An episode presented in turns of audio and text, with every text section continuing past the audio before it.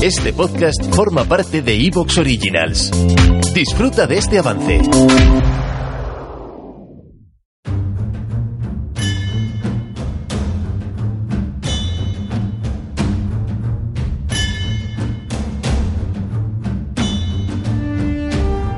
Muy buenos días amigos y compañeros de Colectivo Burbuja, muy bienvenidos a una nueva edición de Debate Directo. Hoy tenemos con nosotros a José Luis Carretero, muy bienvenido José Luis.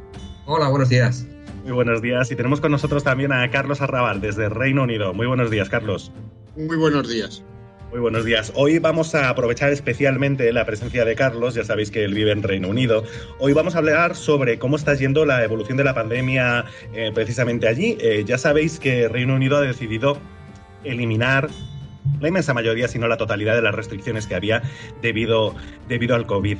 Vamos a hablar hoy de cómo se está viviendo dentro de la propia ciudad, cuál es eh, de Londres en su caso, cuál es el ambiente en Reino Unido y también de cómo está afectando, evidentemente, a las cifras eh, tanto de infectados como de hospitalizados, como evidentemente de fallecidos. Veremos cómo está funcionando esta estrategia a la, a la inglesa.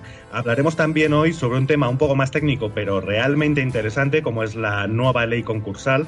El gobierno ha presentado un anteproyecto de ley, por tanto, todavía expuesto a cambios en su articulación final, pero que nos indica un poco por dónde van las ideas del PSOE para realizar una nueva ley concursal que, será muy importante eh, durante, los durante el próximo año, dado que tristemente pues, habrá muchas empresas que entren en concurso de acreedores y habrá que ver cómo se soluciona eso, cómo se resuelve eso, de manera que, que se destruya eh, pues, la menor cantidad de empresas y de trabajo posibles. Y por último, eh, daremos unos apuntes sobre la situación en Cuba. Estamos preparando un programa para el futuro en el que lo trataremos de una manera bastante más, eh, bastante más densa y bastante más extensa, eh, pero bueno, por ahora hoy podemos dar unas pocas pinceladas, dado que bueno, pues eh, es algo que ha sucedido, que está sucediendo ahora mismo, llevamos unos cuantos programas sin comentarlo y no, nos apetecía también hacer un poco de acuse de recibo, ¿no? Decir, bueno, oiga, nos estamos enterando y que sepáis también que estamos trabajando a ver si es posible para traeros un, un programa en el que hablemos de ello de manera, como digo, muy extensa y con gente bastante potente.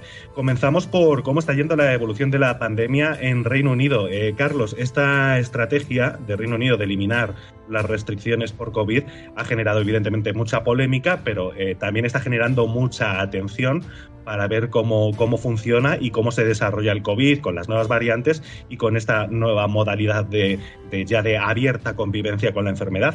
Así que eh, cuéntanos qué, qué, ambiente se respira, se respira bueno, allí en Reino Unido.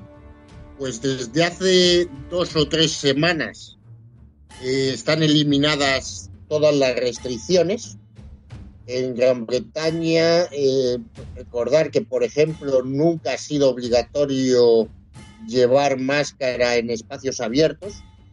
O sea, tú podías salir a la calle, incluso en el peor momento eh, de, de, del COVID, sin máscara, y, tampoco ha estado nunca prohibido salir de casa. Es verdad que estaba todo cerrado, pero tú podías salir a la calle a dar un paseo.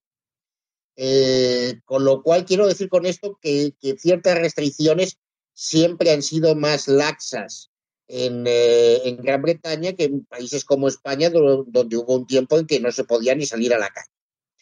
En el momento actual, desde hace tres o cuatro semanas, no existe prácticamente ninguna restricción al movimiento de personal se ha quitado incluso la obligatoriedad de llevar mascarilla en lugares cerrados eh, y están abiertos todos los locales, incluidos los últimos eh, que han abierto, que han sido lo, lo, los locales nocturnos, los nightclubs. Eh, es verdad que la ciudadanía británica está siendo razonable eh, y que, por ejemplo, eh, la concurrencia en los nightclubs es eh, relativamente moderada. Y en cuanto al número de casos, sí está habiendo un cierto aumento de la incidencia, como es lógico y normal, pero las autoridades se están fijando mucho más en el número de fallecidos y sobre todo en el número de hospitalizados. Esto es algo que nos contabas, esto es algo que nos contabas, Carlos, antes de empezar el programa, que, a mí me ha resultado curioso como dato para ver cómo, cómo se enfoca la, misma cuestión desde diferentes sitios, que decías que el dato de infectados había perdido eh, mucha relevancia en los medios y en la comunicación incluso del gobierno, el número de infectados, y en cambio había ganado más relevancia y se le daba mucho más énfasis al número de, hospitalizados, ¿no? Que, también, que tiene también cierto sentido, porque al final, sí, bueno, si la gente pasa el COVID, pero no, no hay que ingresarla, pues no representa un riesgo de colapso hospitalario y por lo tanto, eh, bueno, pues tiene, desde luego es más importante el número de hospitalizados que el, que el otro, aunque haya que tenerlo todo en cuenta. ¿eh? No estoy diciendo que, que ninguno, que, que, todos los datos son importantes, pero bueno, que también tiene cierto sentido prestar especial atención al número de, de, hospitalizados, dado que ya tienes amplias capas de la, de la sociedad vacunada, ¿no? También hay que destacar que han empezado a vacunar a los menores de edad. Es decir, Gran Bretaña ha seguido una estrategia similar a la de otros países donde ha ido vacunando a la gente por tramos de edad. Entonces, eh, ya prácticamente toda la población adulta eh, tiene las dos vacunas, o sea, los, eh, las dos dosis de la vacuna, y están empezando a vacunar a los menores de edad. Es decir, que, ya estamos muy avanzados en ese sentido. y también es verdad que el teletrabajo, eh, la situación es distinta que en España, porque en España existe una cultura en el trabajo de la presencialidad. En Gran Bretaña, con anterioridad al COVID, ya existían muchísimas empresas que permitían a sus trabajadores estar en casa uno o dos o tres días a la semana. Como en muchos trabajos, y aquí hay que destacar que Gran Bretaña es una nación que tiene una economía enfocada en el sector servicios de alto valor añadido. Es decir, que, lo que prestan es, por ejemplo...